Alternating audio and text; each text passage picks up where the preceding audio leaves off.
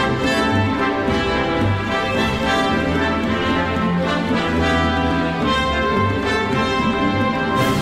O encontro com a beleza na Rádio Observador acontece todas as segundas-feiras, depois das 5 e meia. Está sempre disponível lá em podcast e é um prazer fazê-lo com o Martim Sousa Tavares. Bem-vindo, Martim. Obrigado. Olá, Martim. Para mim é um prazer fazê-lo com vossas mercês. Comigo e com a Judite, claro. Obrigado. Obrigado, obrigado.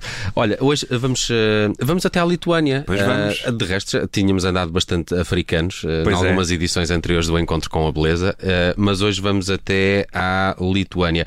Conhecer um senhor Vais fazia muitas coisas. Vais não diz tu, vá lá, diz tu.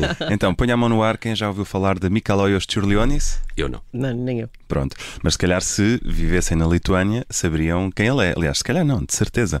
Porque é uma figura fundamental que morreu faz hoje anos e, portanto, eu decidi trazer aqui o tema dos polímatos, que são aquelas pessoas que são muito boas a fazer muitas coisas. Da Vinci, por exemplo, um exemplo clássico de um polímato. Ahm, É daqui que vem também o poliamor? Pessoas não sei. fazem amor com muitas Poli- pessoas. Acho que a já raiz percebeu poli- de onde é que vem, não é? Exatamente. São- é muita coisa, mas. Exatamente. não- Havia o programa Polis. Saudades. Eh, Depois havia. Mas aí quer Ah, dizer outra coisa. Sim, podes jogar ao monopólio se a- quiseres. A Costa da Caparica, não é? Exatamente. Bom, este nosso polímata, que, que morreu no dia 10 de abril de 1911, portanto é a efeméride na qual quero pegar, foi, ahm, se eu vos disser que ele foi o pintor lituano mais importante da história da Lituânia, não estou a mentir. Mas se disser que é também o compositor mais importante da história da Lituânia, também não estou a mentir. Um e isto, isto é impressionante. Nós Impressionante. temos alguns casos em Portugal, por exemplo, o Alfredo Keil, o autor do nosso hino nacional, compositor, autor da primeira ópera em língua portuguesa, mas também pintor. Tem imensas pinturas de paisagens e tudo. Agora, não vamos dizer que ele é o melhor compositor de Portugal de sempre, nem o melhor pintor de sempre. No caso do Tchurlionis, pode ser por a Lituânia ser um país pequenino, não sei.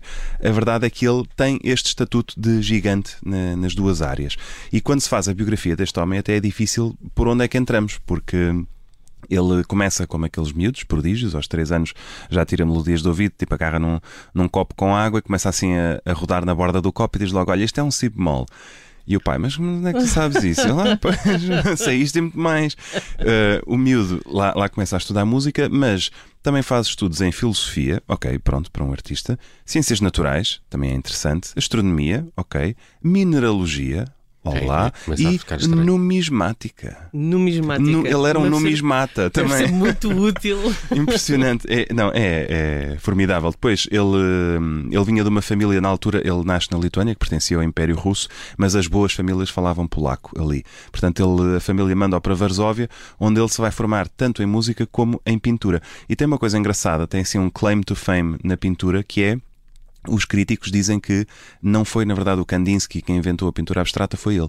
O What? Kandinsky faz as primeiras pinturas abstratas na década de 10, mas ele em 1904 já estava a fazer pintura abstrata. Pronto, ele anda sobretudo entre o mundo da, da pintura, da música, da poesia.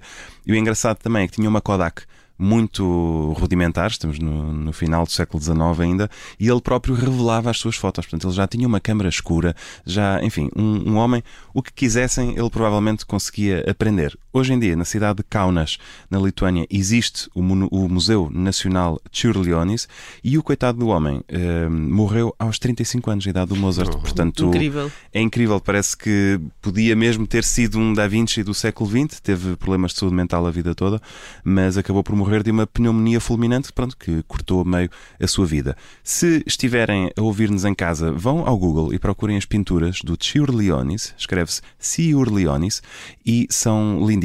É assim um simbolismo fim de século que eu acho que é a imagem perfeita para ouvirmos esta peça que foi composta por ele.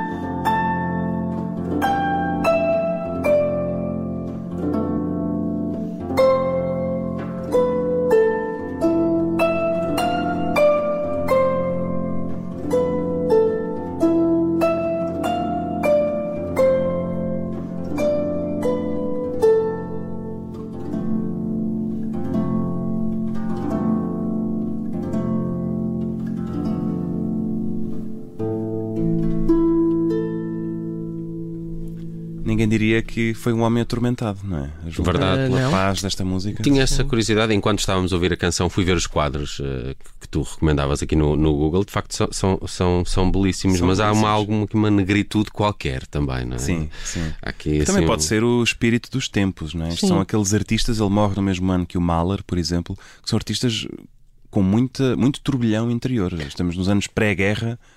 Em termos musicais, dizias, já na pintura ele poderia ter sido um, um dos primeiros. eh, Como, como é que disseste que comparavas ao Kandinsky? eh, Sim, ou seja, ele ter chegado à pintura abstrata antes do do, Kandinsky. do abstracionismo. O- do- o- no- no- na música ele, ele, terá- ele tem um género de composição. Ah, sim, Consegues é um, engavetá-lo é um em algum simbolista. sítio? É um simbolista tardo-romântico. Uh, nesse sentido, não é tão revolucionário, mas acaba por ter um- uma importância muito grande no panorama lituano. Há uma, há uma engraçado, história. ter, engraçado teres trazido harpa. Sim, também já não é a primeira vez que, aqui vem uma harpa.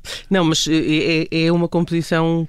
que- Por acaso, o eh, original era para piano e isto é uma adaptação de uma arpista da Lituânia que eu, Ok. que eu gostei muito Ok. e acho que transmite a sensação de paz. Gostava só de contar esta história que eu acho muito bonita, porque quando ele morre, hum, tem uma filha a caminho que, quando nasce, já não conhece o pai.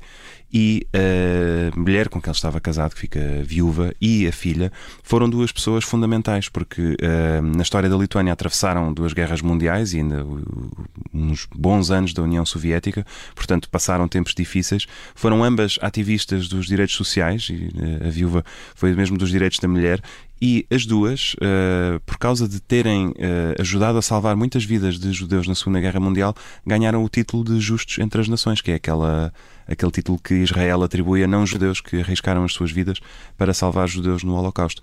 Portanto, dá a ideia de que se realmente o homem tivesse vivido, isto podia ter sido assim uma, uma família especial. Com Sem pessoas dúvida. sem dúvida especiais.